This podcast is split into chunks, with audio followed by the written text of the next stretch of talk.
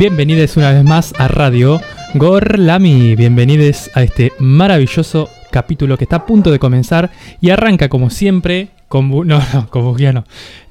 presentando presentando a nuestro equipo. Es que dije que no lo iba a decir, pero no sé, me sale del alma. ¿Viste cómo te carcomen el cerebro las publicidades, no? Bueno, Instaurado. Vamos a comenzar presentando a nuestra maravillosa conductora que nos conduce por los caminos sinuosos y gorlaminescos del universo y es ni más ni menos que Lola.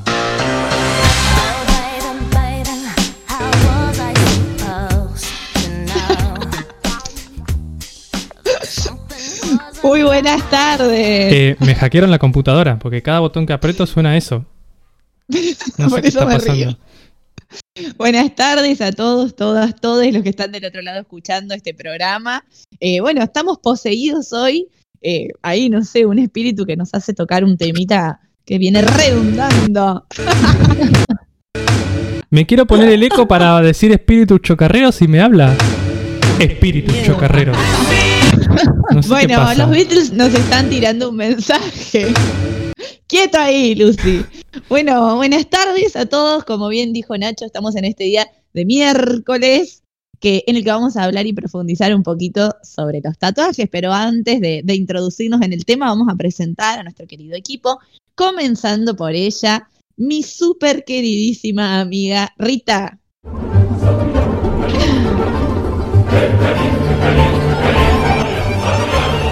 Buenas, buenas tardes a todos y a todas.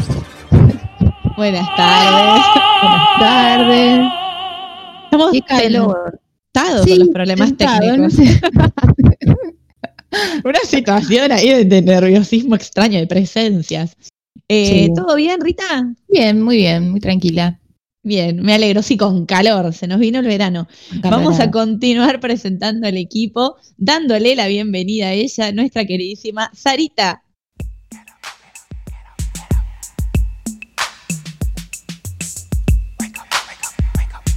Buenas tardes para todos. Hola Lola. Hola. Este día sí que es de miércoles, ¿eh? Hoy sí, No estoy miércoles. pasando bien. Arre. No, no, re optimista arrancaban. Eh, vamos a presentarla a ella a ver si tiene un poquito más de optimismo para brindarnos. Nuestra queridísima, siempre alegre. Allá le metía presión. Salem. I don't know what you heard about me, but a bitch can't get a dollar out of me. Hola, buenas tardes. Porque- Ay, ¿cómo estás? así. Estoy bien, bien arriba. Bienvenidas, bienvenidas, bienvenidas a este miércoles gorlaminesco que escucharlo te deja marcas hasta en la piel. Que esa. nadie dijo nada. Ah, no era un chiste, estuvo bien, tiró la pista del tema del día que ya Todo- anuncié al Yo no puedo decir nada en serio. Soy el nene que grita lobo, lobo, lobo y... Está muy no. bien.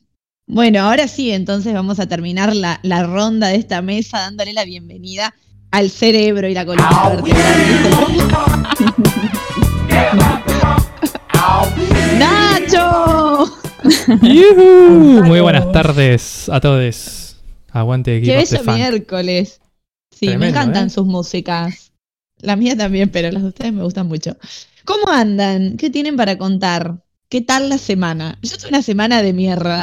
Ay, ¿Lo- mira. ¿Lo puedo decir? La presión me dice que diga, uy, qué bien que estuvo todo.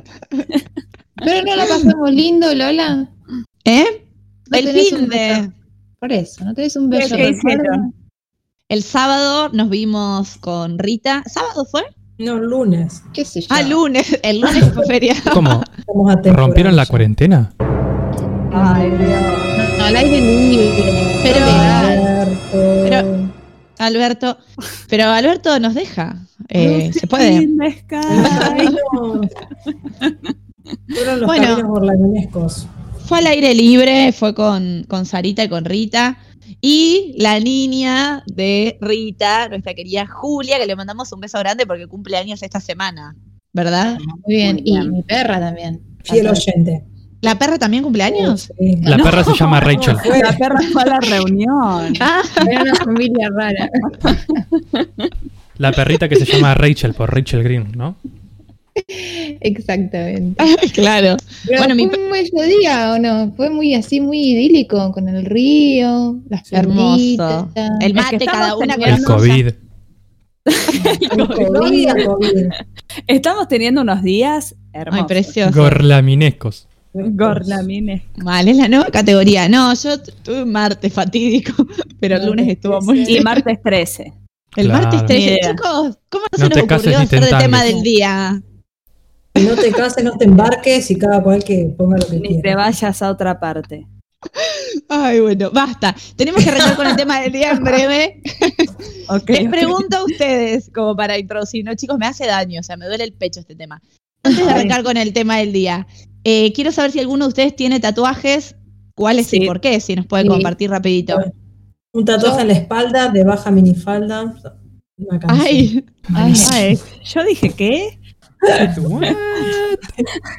No, era la canción, chicos, no la sacaron. Sí, Sí, sí, la tenés- ¿tenés un tatuaje, Sarita? Sí, tengo uno en el brazo derecho, en el antebrazo de una bicicleta, Oh, que es un Ah. amigo. Ah, ¿algún, ¿Alguna simbología en especial? Eh, sí, tiene que ver con la libertad, con el paseo, con el aire libre. Bueno, amo la COVID. bicicleta. COVID. Que me representa. Bien, bueno, ese solo. Ese solo tengo así. Salen, vos tenés varios o no? eh, no sé si decir si tengo dos o cuatro, porque como que son dos, pero. son cuatro. Contalos. 2 por Sí, 4 no. 8. En el culo. Sí. Eh, tengo en los hombros unas bellas flores, una Ah. en los, sí, del cuello al hombro, que no tienen significado. Si querés le doy uno, pero no tiene. No, está bien. y Decorativo.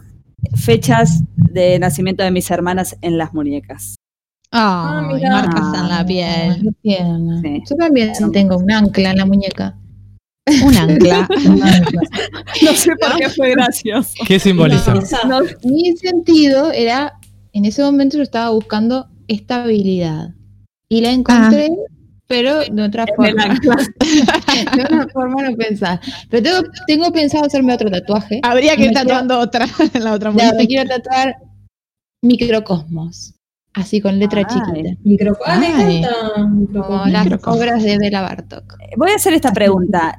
Ese- cuando uno ve el tatuaje, ve un tatuaje a otra persona, se le pregunta, che, ¿qué significa? Sí, No. siempre. No es medio, no es No, medio para mí que- Para mí no, No se va. pregunta. No, Para para, mí mí no se pregunta. Ay, yo pregunto. Sí, termina que estamos una triste historia. No, ayudando a Lola a ser Ah. mejor persona en la vida. Lola, ¿vos Ok, tenés bueno, tatuajes? No pregunto, perdón. A mí porque no me da ganas de bancarme la respuesta de un otro, una otra que te diga, no, si esta fecha es el año que tuve un accidente y perdí, no sé qué. No, Pero para mí es una manera de conocer al otro también. No, Bueno, pero no bancarme el trauma, tipo, te conozco. Me gusta porque por no es que lo- no lo pregunta por el otro, no lo pregunta por ella. Pero no no para de interactuar. Pero váyanse a cagar, no pregunto más nada. Porque algunos Nacho. no significan nada también. ¿Sabes qué? Si tenés algún tatuaje, guárdatelo. No, ¿no ¿Por qué siempre? Ah, claro. El otro día con el deporte también me dejaron re de lado. Yo tengo tres tatuajes. Tres. A ver. El primero ver. que me hice es uno abajo de la clavícula izquierda que dice We are not, we are all mad here, que es una frase de Alicia en el País de las Maravillas, que dice el gato, Es- ¿Qué significa? Porque que significa todos estamos locos aquí, o todes estamos loques aquí, la nueva traducción. Bien. Después tengo una en el brazo derecho, más o menos a la misma altura de la bicicleta de Rita. Una rampa, porque combinan las dos. Una rampa de bicicleta. No, tengo la sonrisa, la sonrisa del gato de Alicia, que podría ser una rampa tipo medio tubo, ¿viste? Sí, puede ser. Bueno, pero Puede no, ser. es la sonrisa del gato de Alicia. Ese Y está muy bueno. después está muy bueno. Ah, y me después gusta tengo ese también. Me das una idea. y después tengo, claro, copiate. Y después tengo una flecha en el brazo izquierdo eh, atrás, que significa el falo. Arre. No, es un, un tatuaje que nos hicimos con mis primos. Lola, vos no Eso. tenés, ¿no? No, yo soy la única virgen de tatú en este grupo. Muy bien. ¿Y tenés me ganas o- No, no, no. No, no, no. Hoy no, te no, van a no, dar no. ganas. ¿Y No, por, y por qué? Como vos preguntás qué significan los nuestros, ¿qué significan, qué significan no tener ninguno? Significa que yo no creo que haya nada que me pueda representar para toda la vida porque me considero bastante inestable y siento que todo lo que elijo hoy mañana me lo quiero Te puedes tatuar y no puedo arrepentir. Inestable, los tatuajes se resignifican. Por ejemplo, yo me tatué, me tatué un ancla y ahora tiene otro significado. Está bien, no, yo no va con mi personalidad. A no me menos que te pongas Raúl, qué sé yo, una cosa así. Que no nada. Bueno, ¿qué les parece si vamos arrancando con el tema del día? Y Arranquemos. profundizamos. Con Dale. bujías.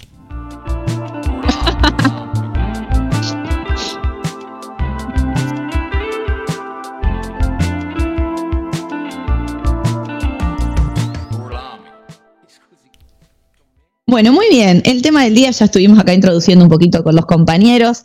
Son los tatuajes y obviamente yo me tuve que introducir en el tema buscando un poquito el origen histórico y ver cuán lejos o cuán atrás podíamos ir para encontrar el origen o el primer tatuaje, si quisiéramos decir algo. Aparentemente, dicen, no, no dicen, hay evidencia empírica, hay restos momificados del neolítico ya de los Alpes austroitalianos, miren, me anoté el dato, de momias con tatuajes, que aparentemente se hacían con fines simbólicos o rituales, y en sí, medio como factor común denominador, esto que también veníamos hablando, el, el episodio que hicimos sobre el pelo, tenían mucho que ver con eh, ritos, justamente como les dije, eh, ofrendas a los dioses, los tatuajes, o en muchos casos también simbolizaban diferentes sectores de la sociedad. Asimismo podemos encontrar tatuajes en las mujeres del antiguo Egipto, en las primeras civilizaciones de Japón, allá por el siglo V antes de Cristo, y varias civilizaciones de la Edad Antigua y del Neolítico también, como asirios, fenicios, etcétera, que se tatuaban a modo de ofrenda para sus dioses. Una de las civilizaciones más antiguas que utilizó y popularizó sobre todo el tatuaje, porque de acá también se llevaron al resto del mundo, son los polinesios, que se tatuaban desde muy chiquitos y se iban tatuando por etapas. Es decir, a medida que iban creciendo, iban agregando un nuevo sector de tatuajes y la idea era que en la vida adulta tengan absolutamente todo el cuerpo cubierto. Se creía eh, que esto era algo que servía para protegerlos de los enemigos o para asustar a los enemigos cuando ellos aparecían con todas las caras tatuadas. No sé si habrían escuchado algo de esto porque son como los más conocidos. ¿No son Sí. los de mm, los aborígenes de Oceanía? Exacto. Ah. Claro. Sí, sí. Entonces sí escuché. Va, vi Moana. Claro. claro, bueno, no, no la vi yo, pero supongo. Salen, vos ibas a decir algo, ¿no? Sí, Te yo tengo Ah. alguna data sobre los polinesios para agregar. Dale. Eh, como dijo Lola, eh, er- hoy en día lo llevan, o hoy en día, más adelante de cuando inició, lo llevaban como un estilo de vida. Eh, era todo, significaba todo. Iba desde esta etapa de crecimiento, de, de infancia a adultez, a eh, también como eh, símbolos de pertenencia a los diferentes clanes de las islas y con sus distintos significados, por ejemplo, de la familia que venían o las creencias espirituales que tenían, la clase social a la que pertenecían. eh, y tienen, es un proceso bastante doloroso el del tatuaje y cómo ellos lo llevan, entonces sí requería como de mucha convicción y valentía hacértelo. Es por eso que llegabas a una edad adul- adulta, a una edad adulta, perdón, con todo el cuerpo tatuado y eras como importante, eras como, Guau. bueno, che, Mega este- valiente. Claro, es el más valiente de todos. Y hasta se lo relacionaba, se lo relaciona también con eh, como el ser el más atractivo. Que Ah, mira. anda a saber, ¿no? pero.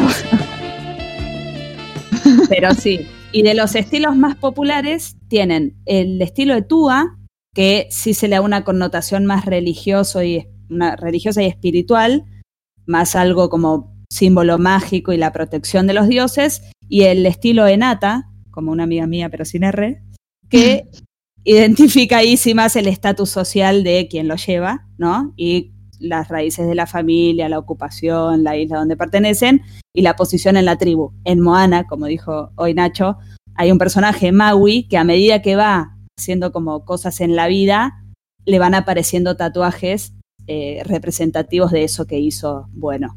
Eh, si no la vieron, es muy linda. Ay. Bueno, la, la anoto en la lista de películas que recomienda Nacho que nunca miro. Bueno, estas civilizaciones antiguas, entonces, como bien nos contaba eh, Salem, tienen toda una tradición con respecto a los tatuajes, pero que empiezan a llegar a Europa, obviamente a partir de la colonización, ¿no es cierto?, de la conquista. Los españoles, el primer contacto que tienen con gente tatuada son las Islas Canarias y también en México. Y en el caso de los ingleses, ya por 1769, un poco más adelante, uno de los capitanes más conocidos, que también se los reconoce como los barcos piratas, ¿no? Que iban a inspeccionar diferentes lugares, llevaban aborígenes tatuados hacia el centro de Europa y los exhibían en distintas ferias. Esto generaba primero como espanto, después como curiosidad, hasta que finalmente se terminaba instaurando como una moda, ¿sí? Eh, tal es así que ya en 1890 explota como una eh, bomba de moda en Estados Unidos y se empieza a utilizar lo que es el tatuaje eléctrico. Y dentro del universo del tatuaje tenemos como características, porque no, no es distintivo de clases sociales, sí por ahí el tipo de tatuaje, pero que las personas se tatuaran. Entonces de repente teníamos el tatuaje que se usaba para marcar a las personas, ¿no? Y marginalizarlas. Por ejemplo, los convictos se los marcaba el número con tatuaje. Los que ya mencionado, en todos los programas caen los nazis, chicos. Sí, no, es increíble. Nuestros amigos los nazis, por supuesto. Agarraron todo. Todo, todo, los pelos, el tatuaje. Eh, tatuaban a los judíos el número, que de hecho yo el otro día vi un documental sobre las secuelas de la Segunda Guerra Mundial y ellos hablaban de, la despersonalización, ¿no? Que significaba ese número tatuado y que además implicaba, bueno, nada, como una marca de vida que, bueno, esto que decía Rita hoy al principio, ¿no? ¿Cómo se resignifica? Porque algo que fue el número de que estabas condenado a la muerte en un campo de concentración significa el número o una marca a la supervivencia, a la valentía, a la resiliencia, perdón. Y muchos de ellos se dejan ese número y no, no se lo tapan. Pero bueno, se usa entonces con esta carga peyorativa o negativa a los desertores del ejército también. Inclusive en la antigüedad los esclavos del imperio romano se les tatuaba en la frente el nombre del dueño, tipo como si fueran un ganado, propiamente dicho. Pero por otro lado, también se tatuaban las clases altas, eh, dicen, diría la fuente de, de Salem, créeme porfa, que salía cinco chelines, se cobraban cinco chelines en Inglaterra para tatuar a la nobleza y que se tatuaban las cosas características, eh, por ejemplo, los corazones, las serpientes, las iniciales, los dragones, etc. Entonces, el mundo y el universo del tatuaje es bastante amplio y ha habido a lo largo de la historia distintas causas por las cuales la gente o las distintas culturas se tatuaban. Como bien les dije, las marcas personales, los números a los que, con los que se los identificaba el dueño, la inicial. Otras culturas lo utilizaron como maquillaje, diferentes, y acá me parece que Salem tiene algo para aportarnos. Las mafias japonesas, ¿verdad? Salem utilizaban el tatuaje. Sí, eh, hay una mafia muy conocida que es la Yakuza, que como a los... me asusté. Como la Yakuza, Como- te asusta. como era una marca que se le hacía a, lo- en- a los delincuentes en los antebrazos, eh, se hizo con la intención en realidad como de taparse o disimular estos, ta- estos tatuajes. Los japoneses se hacían nuevos diseños, lo que terminó convirtiéndose como en una mafia, que es la mafia más peligrosa y conocida de Japón, que está todo, eh, los que pertenecen están todos tatuados, salvo se dejan como una línea en cuello y panza en el medio y son súper temidos. Hay lugares en los que estás todo tatuado y no puedes entrar por miedo a que seas de este lugar. O es más, si alguien de la mafia te cruza y vos estás todo tatuado y no sos de, de ellos, también medio que corre porque es como una, como una burla. Corre. Bien. También los distintos clanes o familias se tatuaban en antiguas civilizaciones la- el mismo símbolo para demostrar hermandad.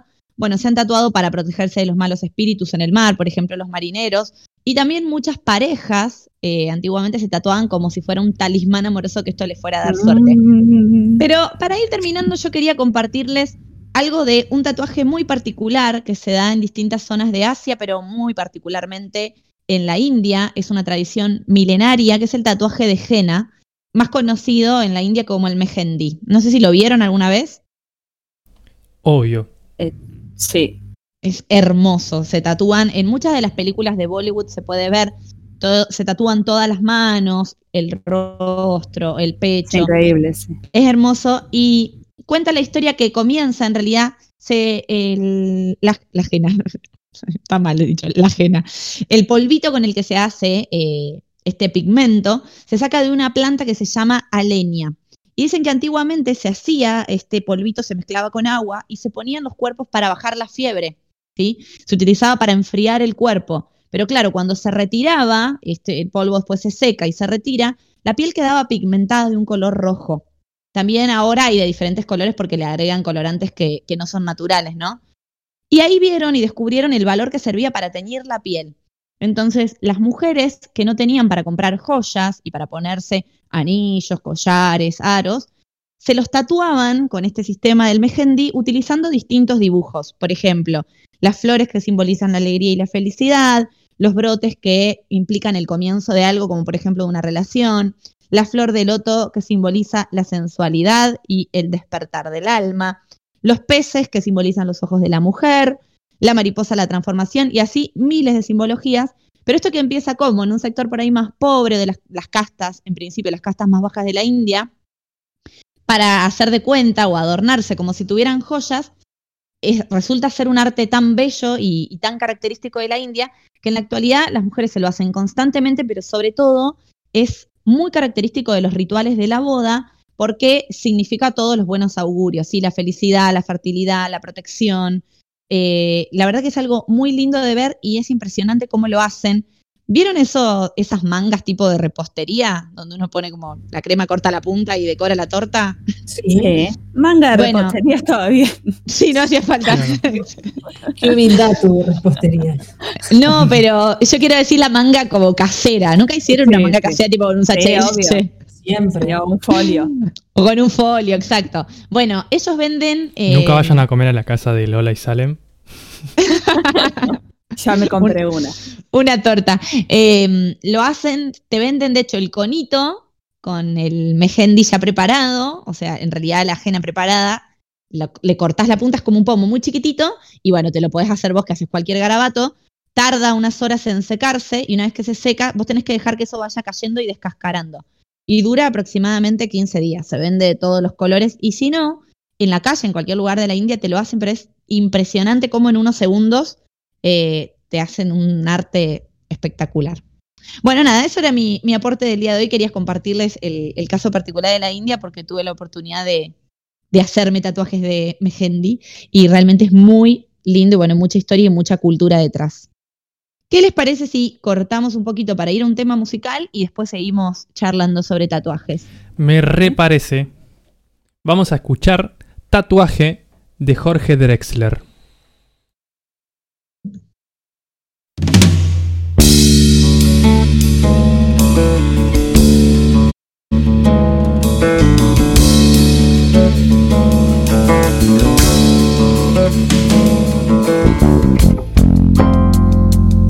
Como un tatuaje desteñido.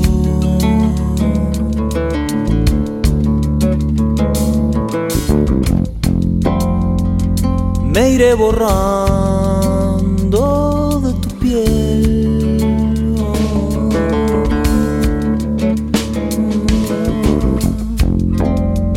Se irá mi última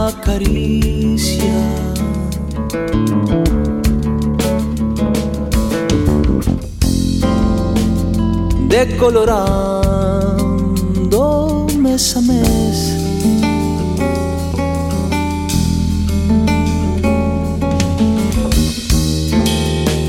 Dirás que fue la medianoche.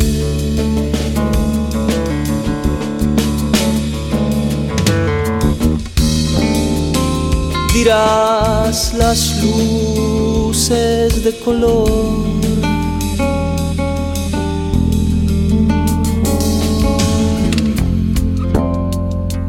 Y en un segundo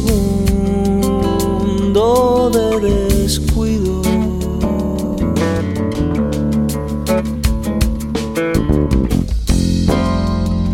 recobrarás mi corazón.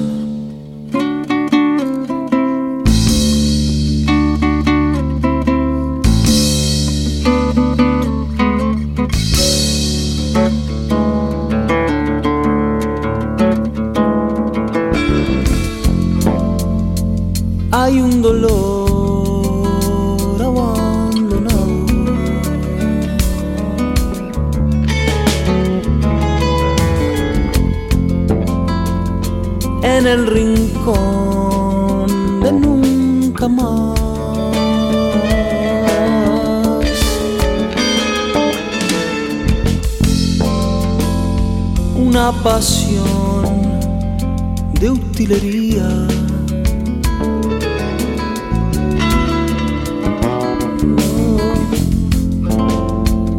que ya no sirve recordar.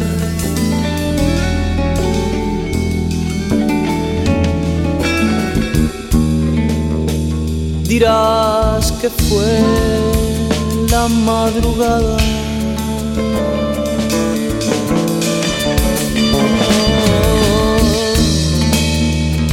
Por la ventana el resplandor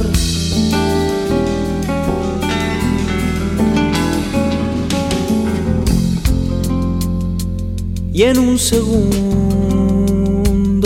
de desvelo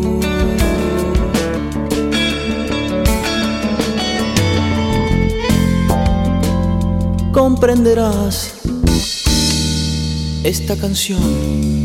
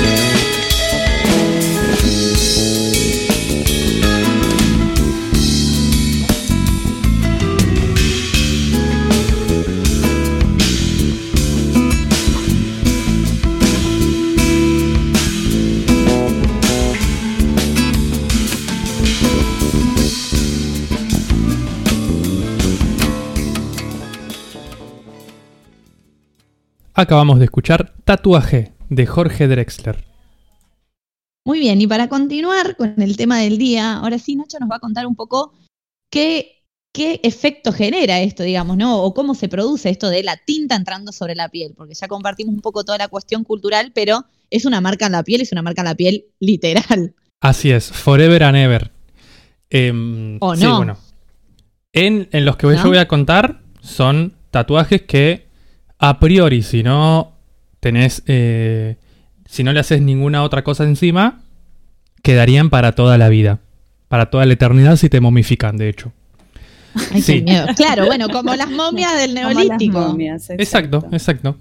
Eh, sí, el modo en el que se hacen los tatuajes es introducir tinta eh, con ayuda de un objeto punzante, le hace aguja, ¿sí? que se introduce en la piel. Ustedes saben que en la piel tenemos varias capas. Momento jacobino, ¿saben que en la piel tenemos varias capas? Sí, Sí. Bien. eso lo sabía. Tenemos la epidermis, tenemos la dermis y tenemos la endodermis. Bueno, no importa. Lo importante de esto es que la epidermis es la capa más externa y que está, está mm, eh, compuesta por solamente células que están muertas. Así que viste la típica piel que se te sale, que te sacas, que cuando te sacas las te rascas las uñas así con tipo los dedos, ¿Te- el ¿Te padrastro, crees que todo es eso. mugre? no, sí, eso. Bueno, eso es piel, ¿sí? La piel, como un modo de defensa, se va descascarando y se van liberando células. Que de hecho todo el polvo, o la mayoría del polvo que está en nuestra casa, es piel que se va perdiendo. Wow. Bien, esos son todas células muertas. Dentro, y es la epidermis, dentro, debajo de la, de la epidermis tenemos la dermis. La dermis sí está compuesta por células vivas del tejido de la piel, eh, vasos sanguíneos, nervios, y ahí es donde se introduce la tinta de los tatuajes. Tienen que introducir una aguja hasta ese punto, es por eso que duelen, porque hay nervios y terminaciones nerviosas en ese punto. Pero yo les digo, la piel se va descascarando y hay partes que se van perdiendo. Entonces, ¿por qué el tatuaje queda para siempre, no? Bueno, lo que pasa cuando. No sé si se lo Lo preguntan, pero. metan más sé. abajo. No, no, no, no. ¿O Lo meten en la dermis. La dermis también va perdiendo. Digamos, se va renovando constantemente. De hecho, es de los órganos que más rápido se, se renuevan la piel. Ay, ¿y cómo es que no se pierde el tatuaje, Nacho? Ah, ¿vieron? ¿Vieron, eh? Bueno, la verdad es que no lo sé. No, no, es así. Con un Sí. tema musical. No. Cuando se pincha, se introduce como una pequeña gotita de tinta, ¿sí? La tinta obviamente es un objeto extraño al cuerpo y el cuerpo reacciona ante eso. Por ejemplo, cuando nos lastimamos, cuando se introduce un virus, eh, una bacteria o cualquier agente extraño al cuerpo, el cuerpo reacciona a eso. Tiene muchos mecanismos de defensa y uno son los glóbulos blancos. Los glóbulos blancos se dirigen, o sea, se advierten de ese objeto extraño, se dirigen a ese lugar y hay distintos modos de, em, digamos, de eliminarlo. Uno de los modos es absorbiendo toda esa tinta y degradándola. ¿Qué pasa? Esta tinta no es degradable por los glóbulos blancos. Entonces los glóbulos blancos la rodean, queda dentro de la célula y medio como que podríamos decir que se enquistan ahí, se quedan estáticos y la tinta se No sigue entienden viendo. Nada, pobre. Claro, no entienden nada. Y se siguen viendo. Y también las células rodean, digamos, los, las gotas estas de tintas y la tinta queda ahí. Entonces, como no son células de la piel lo que están rodeando esa tinta, no se va perdiendo, ¿sí? Las células de la piel pasan Wow. y la tinta queda. Los dirigentes pasan. Arre, no, ¿cómo es esa, esa frase del fútbol? No tengo muchos dichos del fútbol, así que voy a pasar. Pero la hinchada queda, debe ser algo así. No, creo que era. Sí, no sé, no sé cómo es. No importa. Bien, Bueno. entonces.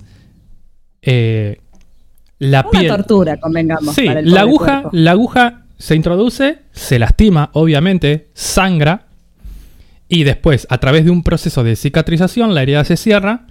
Estas tintas eh, quedan rodeadas por otro tipo de células que son los glóbulos blancos. Se cicatriza y te queda una cicatriza, una cicatriz eh, colorida. Y así es como se quedan los tatuajes. Entonces nosotros, vos te reís porque te acordaste de piel de gallino, qué feo. Eh, esperando, desastroso. esperando que suceda. Eh, entonces te queda la piel, ¿sí? Tenemos la capa de piel más externa, que es la epidermis, y en la dermis tenemos la tinta de los tatuajes. ¿sí? Que esa es la que se te va descascarando, digamos, cuando uno. En realidad, todas las células de la piel como que van progresando. Primero están en la endodermis, después, a medida que van creciendo Si y van madurando, ahí con parten... fuiste. Te están haciendo algo. Sí, es mal. demasiado, ¿no? Como Sí. mucho 3 Me milímetros. pasó. Como Me mucho pasó- t- me 3 pasó con- milímetros, sí. Eh, de la piel. Como saben, hay partes de la piel que es más gruesa y parte que es más fina. Entonces también Ay, dependiendo de, ¿cómo dónde- te das de dónde te hacen el tatuaje. pasaron? Y porque Pues el chabón grita. O la chica grita. Porque la tinta Bueno. además como que se explota, no, no tiene el Ah. mismo, como el Claro. mismo impacto en la piel. Es más, y el cuerpo, yo me acuerdo, mi tatuaje es bastante grande, ponele, no, no, es- no es chico. Y mi cuerpo, yo sentía que tenía fiebre, la pasé horrible, la verdad, no sé por qué me volví a tatuar. En ese momento. Eh, sí, me tenía como todo el cuerpo, como que tenía frío. Pobre cuerpo cuerpo. estaba súper caliente. Ay, yo no sufrí tanto. Va, no sufrí. de Bueno, hecho. Con respecto La a eso, eh, hay lugares en los que duele más y en los que duele menos. De hecho, hay un map pain, se llama, map Sí. pain, que es mapa del dolor, que tenés todas las partes del cuerpo y en qué partes duele más y en qué partes duele menos. ¿sí? En las partes en general más blandas, tipo muslo, nalga, en la parte esta del brazo donde nos lo hicimos Sarita y yo, lo que tiene más músculo duele menos. Cuando es más cercano a los huesos, duele más. Por ejemplo, yo, el que me hice cerca de la clavícula, posta sentía que me estaban cortando el cuello con, Sí, a mí también. con Me eh, pasó lo mismo. una chapa caliente. Posta, era Igual me dolió más el de la muñeca que, es, que el del hombro, que el de la clavícula, ¿Ah, sí? digamos. Bueno, Yo a me mí, lo hice en la muñeca, no me dolió nada. Yo- eh, pero lo que pasa que el otro fue mucho más tiempo, o sea, mucho más tiempo Claro. que me esté doliendo. y también obviamente distintas resistencias al dolor desde las distintas personas. Ah, ¿no? Sí, soy horrible. Obviamente. Bueno, y también yendo a esto, al mapa del dolor, hay distintas técnicas que se utilizan para tatuar. Como saben, por ahí, en el general, las personas cuando piensan en un tatuaje, piensan en esta máquina que hace un ruido tremendo, tipo un taladro que se... así, que es lo que te tatúan, ¿no? Eso lo que tiene es una máquina que con unos electroimanes hace que la aguja eh, baje y suba muy, muy, muy, muy rápido. De hasta 300 veces por segundo puede subir y bajar la aguja ¿300 veces por qué? por segundo. Ah, wow. Sí, re rápido. Obviamente hay, hay algunas que van más rápido, otras que van más lento. Em, bueno, tenemos estas máquinas eléctricas que al tener ser como un poco más invasivas duelen un poco más. Y después tenemos otra técnica que se llama hand poke, que es manual. ¿sí? Tenés una sola mm, aguja que te va agujereando la piel manualmente. ¿sí? Es muchísimo más, más lento, más tranqui, duele antigua. menos. Claro, como Claro. a la, a la antigua. Em, entonces tenemos como esas dos variantes. La realidad es que en las dos hay una aguja y hay tinta que agujerea la piel y queda adentro, ¿no? En la De- dermis. En la dermis, así es. Eh, y además tenemos distintos tipos de agujas, ¿sí? Hay agujas que son eh, un poco más gruesas, pero eh, que son una sola, ¿sí? Que se usan para las líneas. Y después tenemos algunas otras agujas que son agujas compuestas como si fuera un peine, que son un poquito más finas, pero que en todas juntas son más gruesas que la otra, digamos. Y que se utilizan para el color, para colorear, ¿sí? Como que es algo más difuminado. Eh, estas son como las técnicas, ¿no? Eh, algo que hay que tener en cuenta cuando las personas se tatúan, cuando nos tatuamos, es que podemos ser alérgicos a algunos tipos de tintas. ¿sí? Hay algunas tintas que son alérgicas. Por ejemplo, en general, los colores rojos de las tintas. O sea, las personas que tienen una reacción de alergia, una, una reacción alérgica a alguna tinta, en general, en su mayoría es rojo. No significa que vas te tatúas de rojo y sí o sí te sale una alergia. Pero en general las tintas rojas son las que más alergia producen. Y algo muy interesante que estuve cuando estuve investigando descubrí es que hay más casos de reacción a las tintas de henna que a las tintas em, que a las tintas de que te, que te agujerean, digamos. Comercial. O sea, la henna Ah, sí. la que no te agujerea, sí, suele causar más reacciones alérgicas que. eh, El famoso De las que- tatuaje ese provisorio de la costa, ¿no? De, de la peatonal de Santa no, no, no. Teresita. Sí, la ajena, las que contaste vos, Lola. Sí, el, el, No- el de la India. Claro. Pero digo, eh, acá, no, pero igual, ojo, porque Sí, no es el, el mismo sistema, ¿eh? Porque si bien es, o sea, sí, son tatuajes de henna, son provisorios y lavables, los que hacen acá en Argentina, ay, la viajada, es como te lo hacen con un pincelito. Sí, No, no, no, es verdad, yo y lo- te queda como un Es- es como En la investigación, claro, en la investigación que yo hice, eh, Ay, utilizaban la manga. O sea, la manga Ah, la de manga. repostería que te lo ponían y eso esperaban a que se caiga. Supuestamente eso tiene. Un sachet de leche. Sí. Ese es el Obviamente debe haber distintas recetas, ¿no? Eh, Acá en Argentina yo no vi nunca ese. yo el tampoco de- lo vi acá en Argentina. El de la manga. El de la manga. No, no, yo tampoco, yo tampoco. Yo vi el del pincelito también. Tienen una, un compuesto que se llama parafenil ande- andiamina, andiamina, endiamina, que también está en algunas tinturas de pelo. parafenil endiamina, que, bueno, suele causar alergias en algunas personas. ¿Qué pasa si no te hiciste un tatuaje de henna, te tatuaste de verdad, estos que son permanentes, y te lo querés sacar? Bueno, hay una, mm, un modo de sacarte los tatuajes que es a través de un láser que son bastante invasivos. O sea, dicen que es... O sea, no es invasivo al nivel de que te clavan algo, ¿no? O que te tienen que abrir y sacar un pedazo de piel, pero sí son invasivos porque suelen doler un poco más. Eh, el modo en que te lo sacan es que con un láser de mucha, mucha potencia rompen estas células que encapsularon la tinta. Entonces, esa tinta queda en gotitas más chicas, vienen otras células, otros glóbulos blancos más nuevos, y esos restos de tinta y de células los pueden sacar con mayor facilidad, y entonces así es como se sacan. Eh, para este tipo de intervención láser te tienen que poner anestesia, porque medio que te quema. No sé si vieron alguna vez un video. No, De- es terrible, ¿o no? Parece como que te quema la... Es más, te deja como una. Sí, te sí, sí. deja, ni idea, no me lo dice, pero como una cicatriz de, de quemadura. Claro, sí. Qué O sea, no te saca el 100% del tatuaje, algo te puede quedar. También tiene que ver con el color del tatuaje. Por ejemplo, los colores negros los saca más fácil que los colores verdes y azulados. En general te quedan como rastros.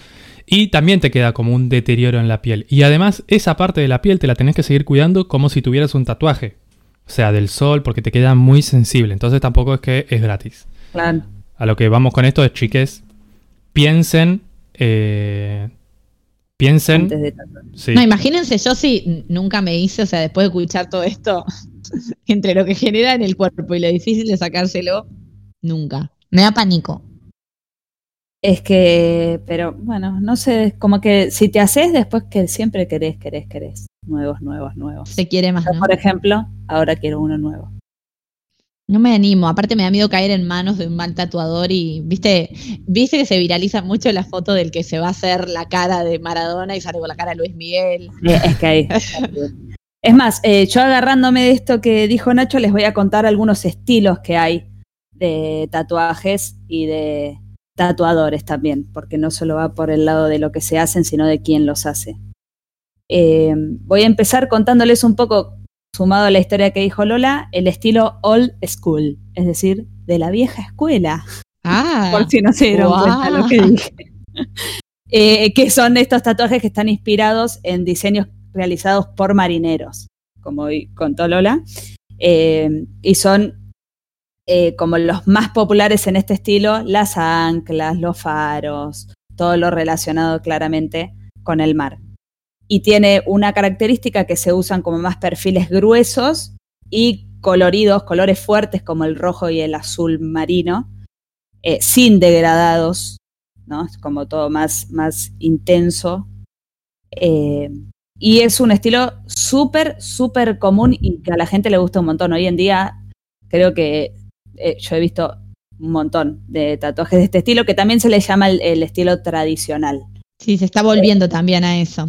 Sí, eh, Es más, mi tatuaje, yo no quería un, ese estilo, pero mi tatuador tenía ese estilo, yo ya lo sabía igual. Entonces, en- con el diseño que armamos, las hojas me las hizo con ese estilo tradicional que es característico de él. Quedó lindo igual, lo acepté. Después, y agarrado de este estilo, tenemos el nuevo tradicional o el neo tradicional, que es como esta, el- un agarre de, esta, de este estilo de old school, con elementos gráficos un poco más modernos. Y ahí sí se pueden usar como otros perfiles, no, no solo el grueso, y algún degradado en los colores. Eh, y obvio que la temática varía un poco más. Es muy también común de este, de este estilo las eh, como panteras o flores, tiene flores muy características. Es un estilo que está bueno si, si está bien hecho siempre, ¿no?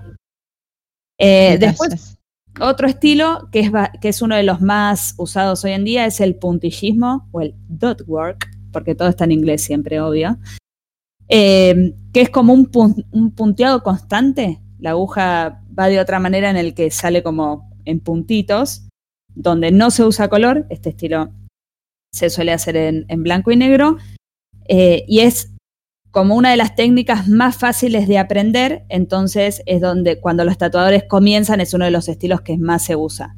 Que también se puso muy de moda, quedan muy lindos, a mí no me gusta, pero se- hay tatuajes que quedan muy delicados con esta técnica, está bueno. Después, ¿Puntillismo dijiste? sí, todo Estoy como googleando. Después tenemos el estilo ornamental, que es, este es uno de los más difíciles de tatuar porque es eh, geométrico y abstracto. Con temáticas geométricas se mezclan distintos estilos, además se hacen como, uy, no me va a salir la palabra que tengo en la mente, pero como tramas, ¿no? Que se siguen, que siguen como una línea, como una onda de lo que él quiere el, el que se va a tatuar, obvio. Eh, y, es, y es como muy, muy cuidado este tatuaje, porque al ser geométrico requiere como de una habilidad especial. Es más, el est- los estilos eh, polinesios o maorí medio que lo meten en este, en este, en esta categoría.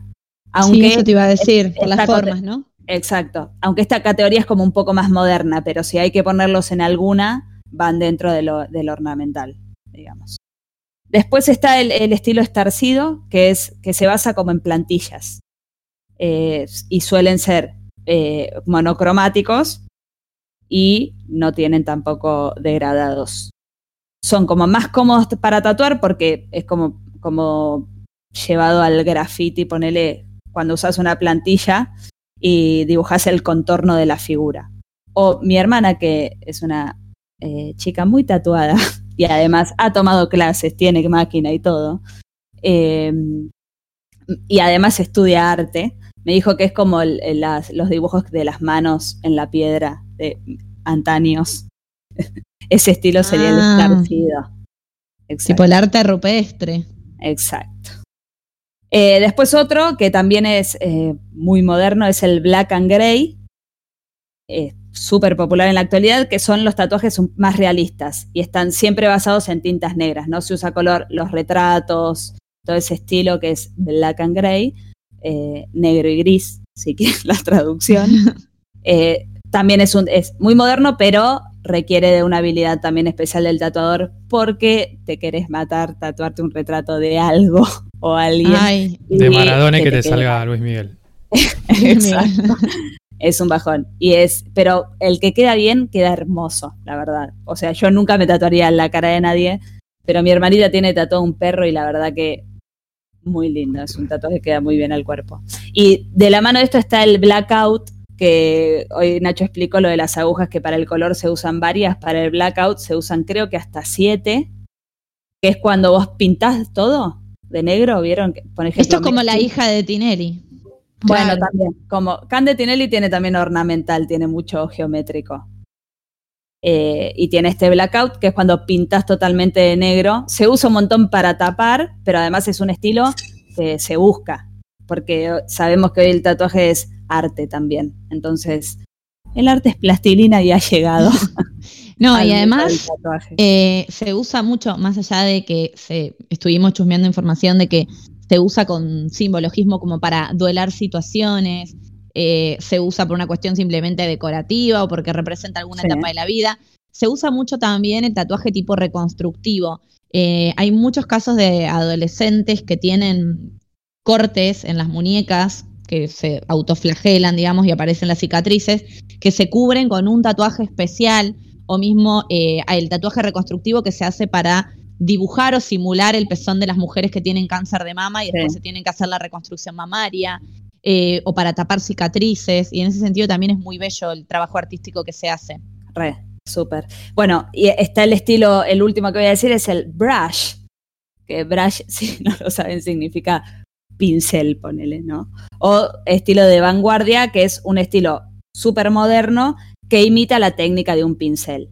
Ay, qué Es decir, la verdad que los tatuadores suelen ser artistas, digamos, pintores, los que los hacen, porque además es como medio improvisado también. De- dentro de un diseño de lo que uno se quiere tatuar, el tatuador mientras tatúa le va agregando como ese toque pintor y, y se usa toda esa, este, esta técnica especial siguiendo este estilo. Eh, que quedan muy lindos, la verdad son re lindos los tatuajes así, eh, que parecen pinturas, todo. pinturas en el cuerpo, es, está buenísimo. Es No lo encontré, pero hay un estilo que es como súper loco, que, que se tatúan como transparente. No usan tinta, ¿no? Sino que no sé si es solo con la máquina de tatuar sin tinta, pero lo que buscan es que la piel les quede marcada, Ay, como si se hubieran hecho un tatuaje, pero al no usar tinta no lo ves. ¿Pero qué queda? ¿Rosa o blanco? Que- Queda como el Eh, relieve, como si fuera medio un relieve, como la como una cicatriz. Queda Claro. como del color de una Ah. cicatriz, exacto, Claro. medio blanquito, rosa. Y después están Claro. los que se tatúan con. que es como el nada más, debe ser como una técnica, ¿no? Porque no es. No es un estilo, va, no mí, sé. sí. Hay los que se tatúan sin tinta, los que se tatúan con tinta blanca también. E incluso hay Sí. tita- tintas eh, fluorescentes. Eso es nuevo, sí, está muy bueno. Sí. O sea, no sí. me lo haría. Pero bueno, te Para dura el brillo la oscuridad. Claro, Claro, con la luz del boliche. Ay, qué impresión. tipo, Sí. estás en un boliche que tiene la luz, está Es más, blanca y hace poco leí un artículo que iba a salir un, un tatuaje para diabéticos. Que como que Ah, es bueno. si, tenías como bajo el azúcar alto o no sé, eh, se ponía de un color a otro. Como la virgen, la virgen esta que te dice si está lloviendo o no. Sí, yo digo no, exacto. Rosa Claro. o celeste. Es muy, es muy esa virgen. La pega No, pero es muy bueno el uso medicinal ese de- del tatuaje. Hay gente también, qué sé yo, los que son como alérgicos a determinados medicamentos o que tienen algún grupo de sangre cero negativo, esas cosas así medio que son necesarias saber en caso de un accidente. Que hay gente que se tatúa esas cosas. Claro, Sí. epilepsia. Hashtag dato. Vale, les quiero preguntar algo que nada que ver y ya con esto podemos ir cerrando. No sé, Salem, si te faltó. No, no, está bien. Ah, no sé si ustedes veían eh, estos realities hace un tiempo ya, nuestra adolescencia, en MTV, Miami Inc., Los Ángeles Sí, Inc. re, fan total. Realities de tatuajes que hacían cosas impresionantes también. Nada, me, me acordé de Hay mi un, tatu, de hay un tatuajes. tatu. Hay un reality que es relativamente nuevo de MTV. Yo siempre saco MTV también en estos Sí. programas. Eh, que van dos a tatuarse, uno elige el tatuaje del otro, ¿no? El otro elige el de su compañero, y a veces se matan y no los ven hasta que están tatuados. O sea, yo voy con vos, Lola, y digo, a Lola tatúenle este gato negro enorme en el brazo. Y vos, Ay, no. vos aceptás porque estamos yendo al programa, ¿no? Y una vez que ya te tatuaron todo, siempre tenés los ojos tapados, te lo ves recién cuando terminó y ahí te enteras que es. Ay, qué estrés. No hay Bueno. necesidad. Lo voy a chusmear. Sí. Bueno, hemos recorrido las, los orígenes del tatuaje, las técnicas, las consecuencias, cómo se practican diferentes técnicas. Así que me parece muy propio cerrar con un bello tema musical. Así es, vamos a escuchar Tattoo de The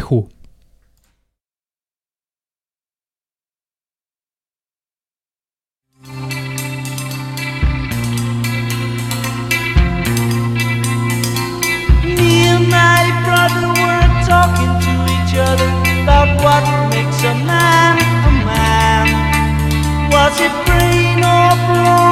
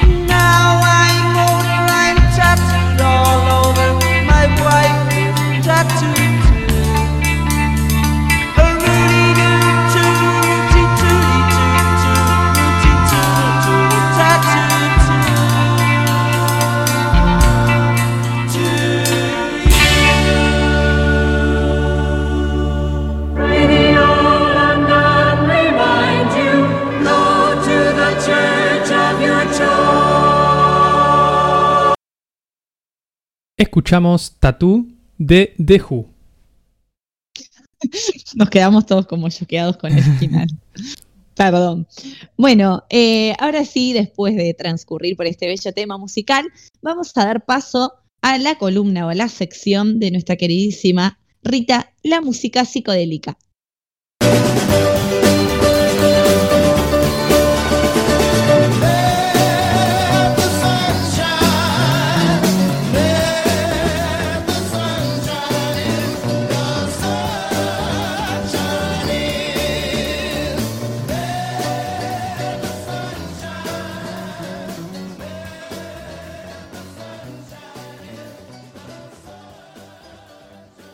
Bueno, y para el día de hoy eh, tengo para recomendarles un músico que es una rareza.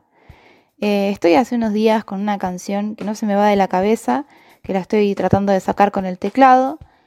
Eh, la primera vez que la escuchas no te gusta, pero después medio que se vuelve una adicción. el músico del día es Gary Wilson, Gary Wilson, que es lo mismo que decir nada, ¿no? Porque es un completo desconocido que fue redescubierto recién en el año 2005 a partir de un documental que está muy bueno sobre la vida de él que se llama You Think You Really Know Me, The Gary Wilson Story. Este músico es un personaje total, es un freak, es un tipo muy muy raro, es pianista, chelista y compositor muy experimental que en 1977 lanza un disco muy extraño para la época que se llama eh, you Think You Really Know Me, con un sonido que mezcla el funk con el jazz, la música electrónica, el pop e incluso el punk. Un disco muy contracultural, muy del underground de Nueva York. Eh, y lo máximo que hizo a nivel masivo fue telonear a Patti Smith y a Iggy Pop. Eh, y por lo demás se dedicó a tocar en suburbios con toda una actuación performática envuelto en cinta scotch con harina, tirándose leche o pintura o sangre. Y el tipo eh, en un momento dado desaparece por completo. Después del documental y de que el músico Beck se haya declarado fan de él, empezó a ganar popularidad, el disco se volvió un disco de culto para el indie, y el sello Motel Records se propuso entonces buscarlo, se lo buscó por varios años, incluso con investigadores privados, y lo encuentran finalmente en una vida muy pacífica, con una novia, atendiendo un cine de películas para adultos y tocando como hobby en una banda de jazz. Recién ahí se pudo saber un poco más de él, se supo que su mentor fue nada más y nada menos que John Cage, y ya en contacto con este sello lanzó algunos discos más, también muy interesantes. Eh, hay que pensar que a fines de la década del 70, en Nueva York y Londres eran los dos centros más grandes del movimiento punk emergente, que comienza cuestionando la industria del rock, el recital masivo, la música como mercado, la figura del rockero rodeado de lujos, busca también una crítica a la moral burguesa, los estereotipos sociales, el pacifismo ante la brutalidad del capitalismo, todo con obviamente fuertes implicaciones políticas, y de todo esto se nutre nuestro amigo Wilson. Eh, de esa estética de garage, del underground, pero él realmente mezcla e incorpora muchos géneros y se vuelve realmente inclasificable.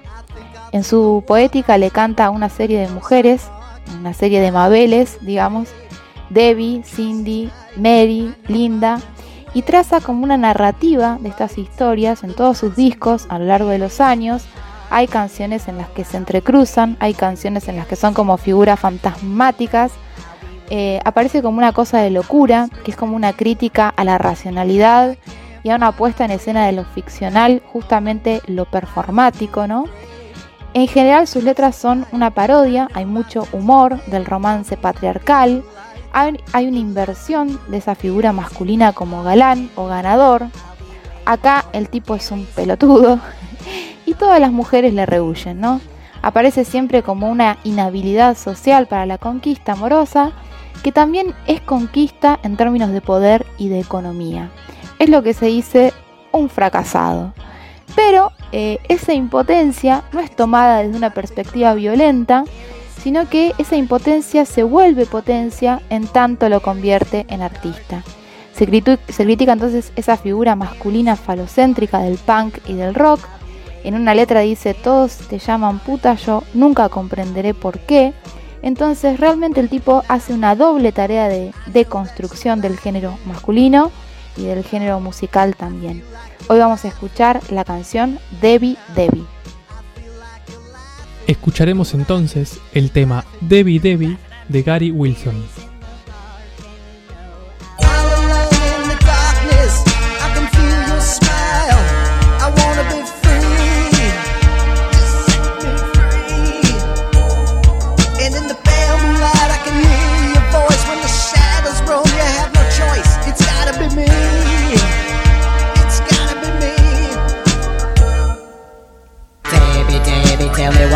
Do. My heart feels lonely when I think of you. Debbie, I wanna talk to you. You took a boy from the crowd and you made him a man. You stuck a gun to my head, but I just can't understand what it feels to be in love.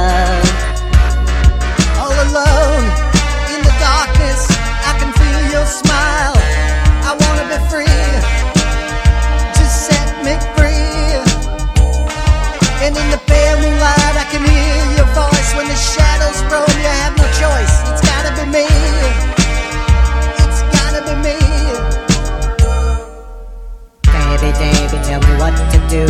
My heart feels lonely when I think of you. Debbie, I love you. You know I do. You took a boy from the crowd and you made him a man. You put a gun to my head, but I just can't understand what it feels to be in love. When I looked over in the corner, I saw Linda walking towards me. She wanted to ask me a question. And I turned and I ran, and then I saw. And then Cindy started coming over. They started to talk about me. They wanted to touch my hand. Debbie and Cindy and Linda, they just kept on touching me.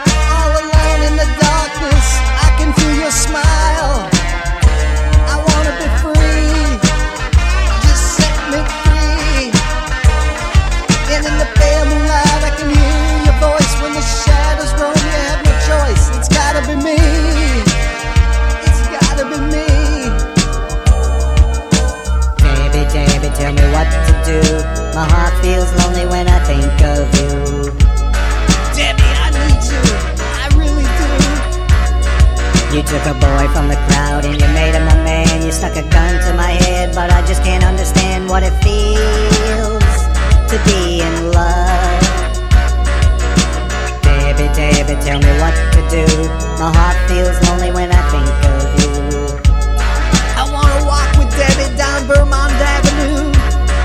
You took a boy from the crowd and you made him a man. You stuck a gun to my head, but I just can't understand what it feels to be in love. When I walk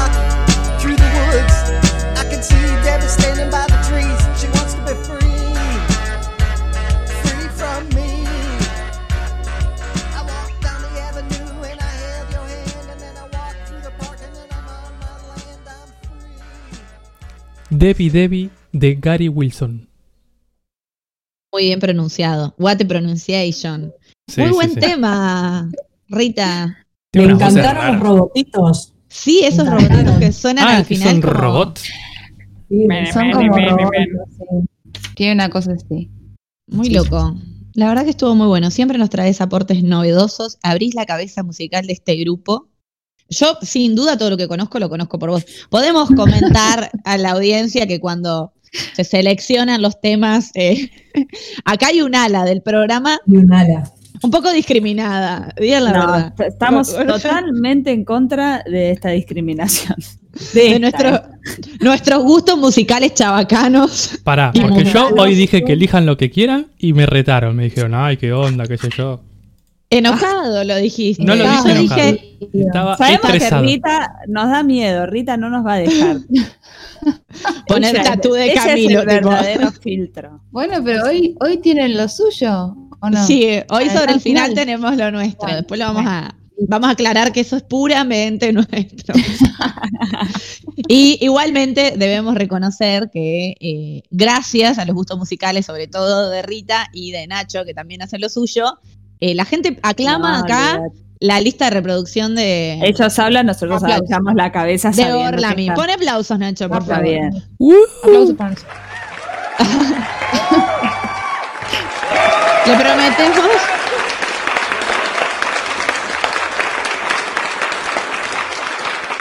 Tengo 40 segundos Le de aplausos.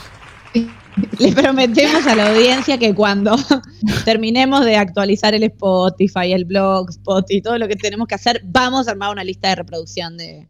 Y les prometemos playlist. Cris Vamos. Morena en algún momento.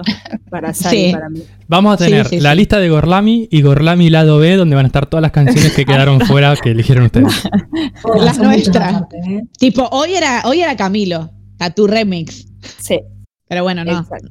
no tuvo aprobación. Bien, vamos a continuar con el programa. ¿Qué les parece si antes de continuar, Salem, nos mencionas las redes sociales? Porque hoy no las dijimos. Sí, nos pueden encontrar en Twitter y en Instagram como arroba gorlamiradio, en nuestro blog gorlamiradio.blogspot.com para escucharnos en vivo miércoles y viernes a las 17 horas. Y si no, nos buscan en Spotify, Radio Gorlami, nos siguen y reproduzcan todos los capítulos, por más que ya los hayan escuchado. Necesitamos reproducciones. Y compártanlo, por favor. Compartan Por a sus favor. amigues.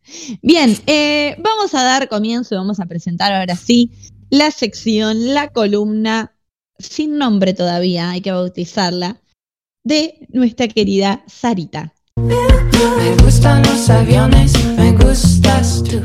Me gusta viajar,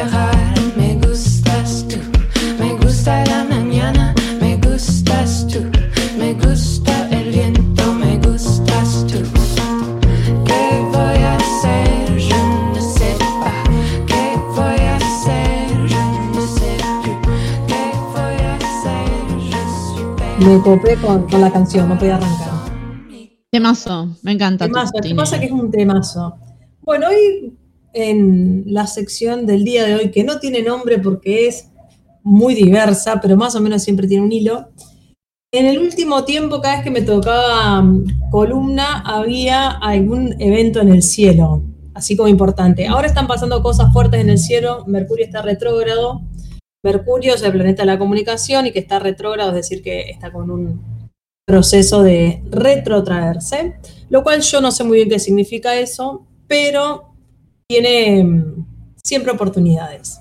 Así que compartirles en el día de hoy algunas ideas que en este tiempo nos pueden ayudar a este momento complejo que es octubre, ¿no? Creo que para todos octubre es un mes como intenso. Sí.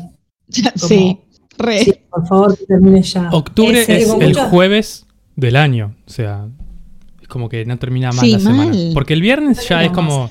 Pero- noviembre, diciembre ya es como, ah, ya es viernes, ¿no? Va, a mí me da esa sensación. Pero Vacaciones. octubre es. Sí, claro, sí, total. Y octubre te dicen, che, falta poco. No, no falta poco. no. Y uno se está arrastrando para llegar al fin de año. Y más este. Olvídate, este está como ATR.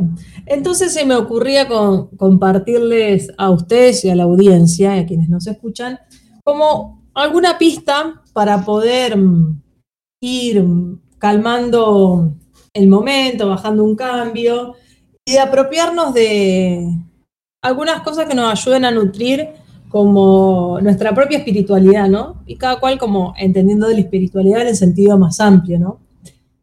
Y para eso, nada, compartirles una idea sobre los altares, cómo hacer altares y ritualizar algunos ejercicios. ¿Alguno de ustedes tiene altares en su casa o a qué los remite?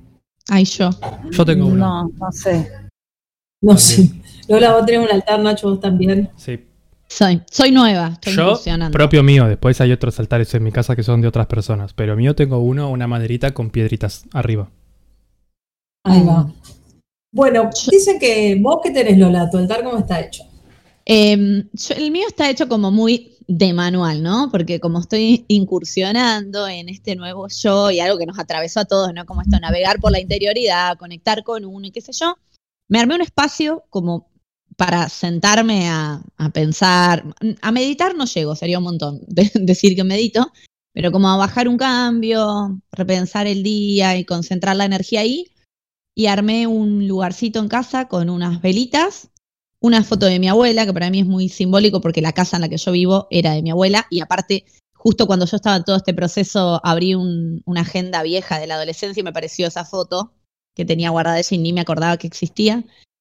Tengo su foto, una vela y también unas piedritas como Nacho, un portasaumerios, un cuenquito que me regalaron en mi trabajo que es muy lindo para ponerle agua y un pañito violeta.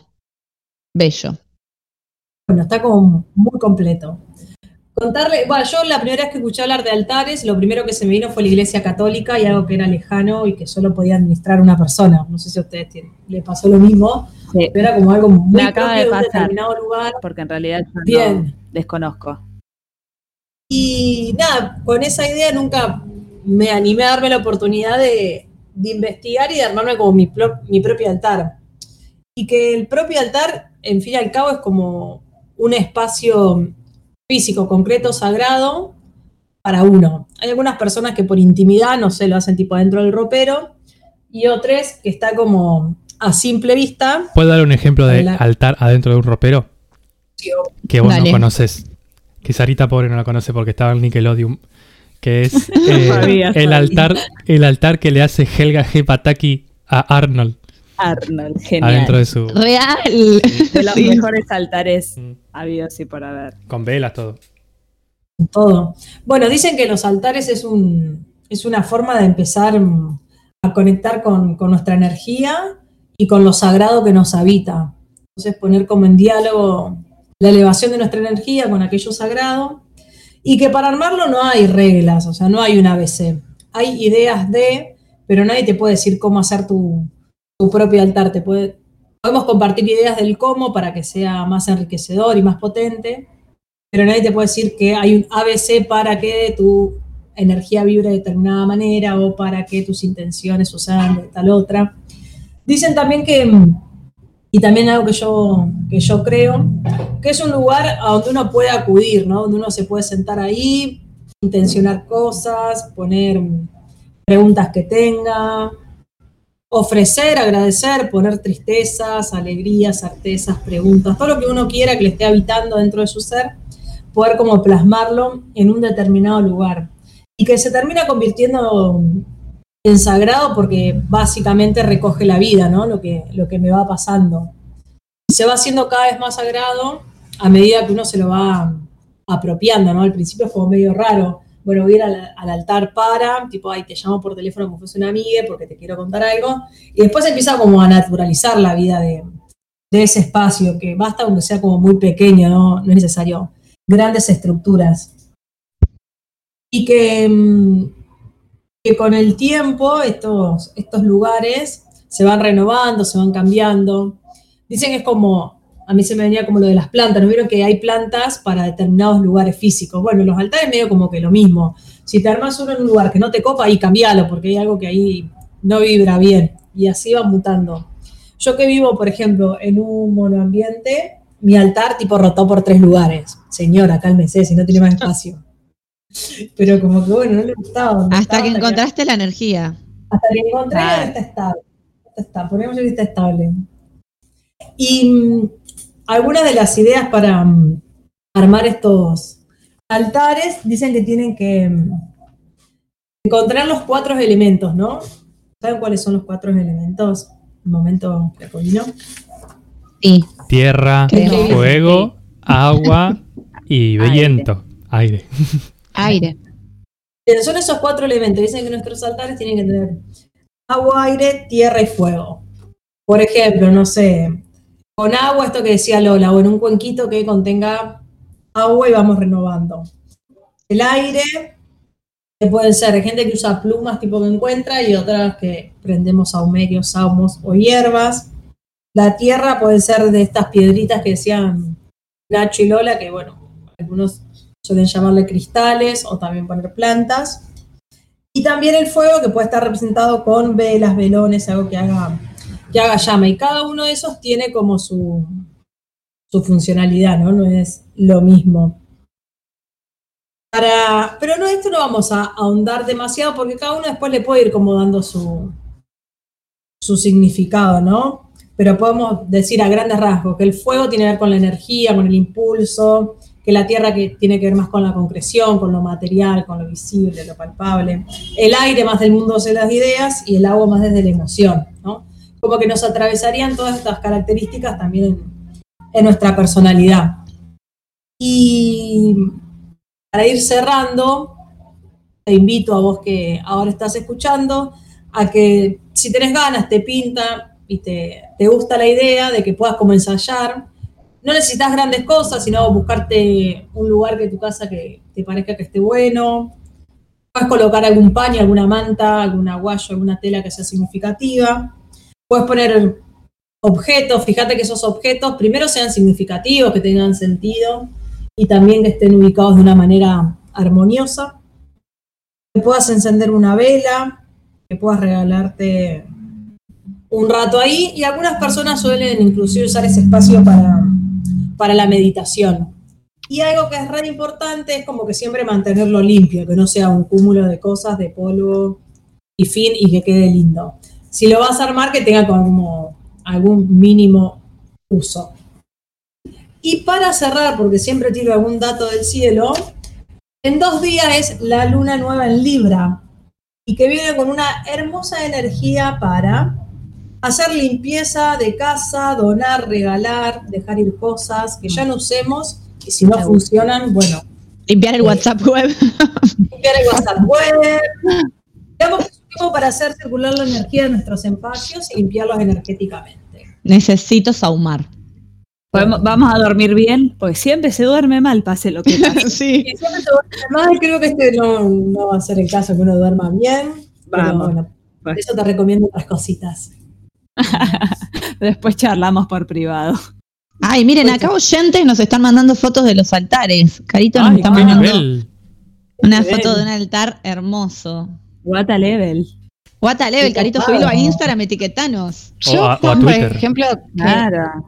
que no soy así muy mística, te, te digo, eh, un altar es cierto que para meditar, para mirar un espacio en concreto, para pensar en el presente, está bueno tener. O sea, más allá de la cuestión religiosa y todo, es como concentrarte en los objetos que te rodean, bajar un cambio, ¿no? ¿No. Sarita?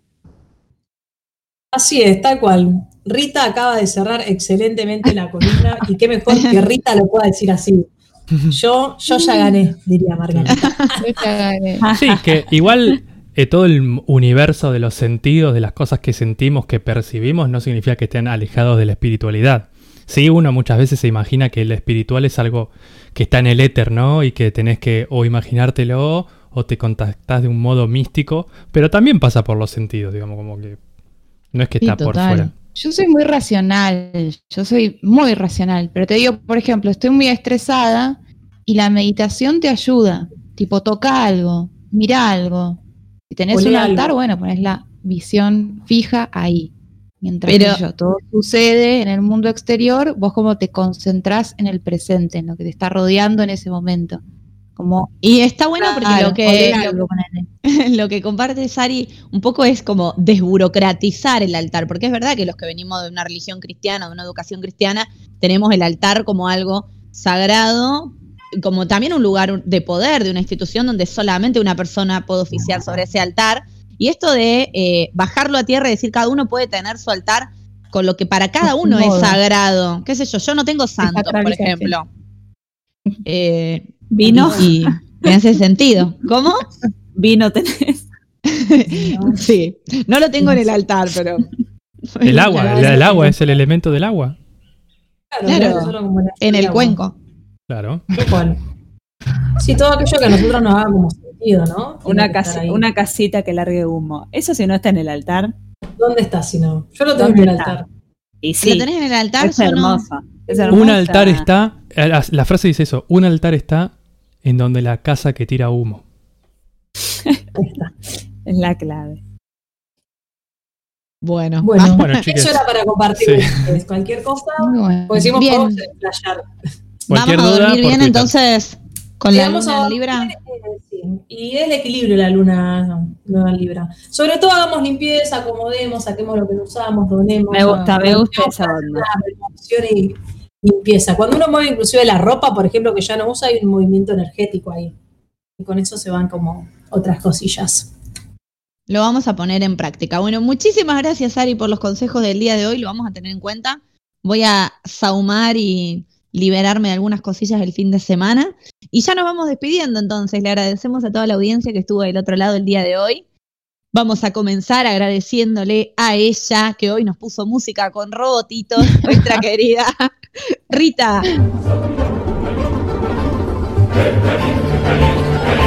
Chau, chau. Nos vemos el viernes. Y hasta la victoria. Siempre. Siempre.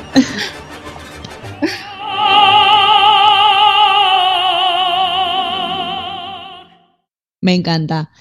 Muchísimas gracias por el aporte, los datos de hoy y los consejitos de los cuales tomamos nota. Adiós, nuestra queridísima Sarita.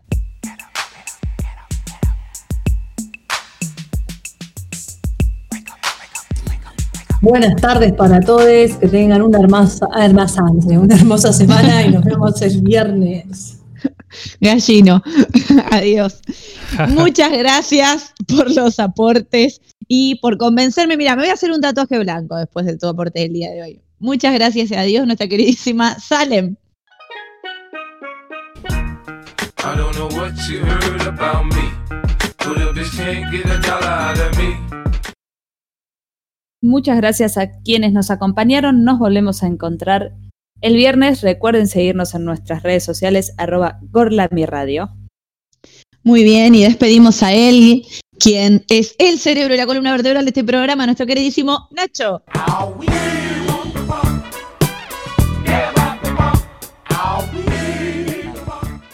Muy buenas tardes para todos y buenas noches que tengan. Nos vemos este viernes. Siempre digo nos vemos, pero en realidad nos escuchamos este viernes.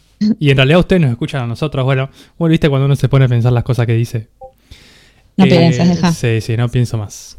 Hay que pensar menos. Nos vemos este viernes a las 17 horas. horas. Y no podemos irnos sin presentar, sin despedir a la persona que nos conduce por los caminos sinuosos de amplia sinuosidad, por los recovecos de este universo, Lola.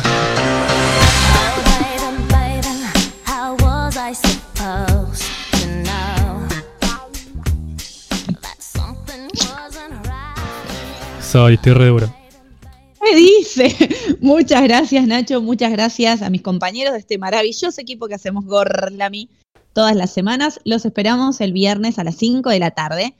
Y nos vamos a despedir. Y antes de que Nacho presente, presente el tema, acá nos vamos a hacer cargo, Salem y yo, de la banda que vamos a, cu- a escuchar a continuación, que es una banda que, si hablamos de tatuaje, en el programa del día no podían no salir las tatú, ¿o no?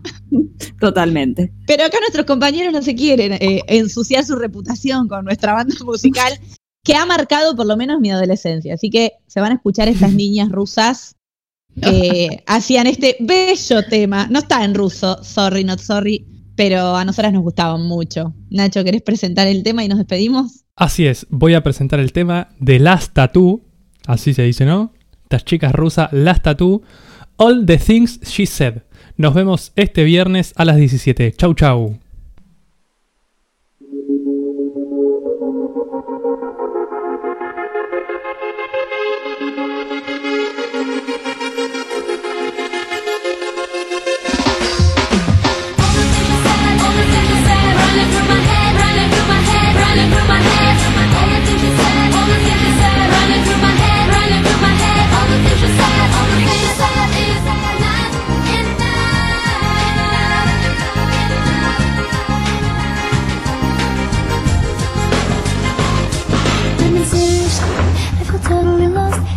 Asking for help,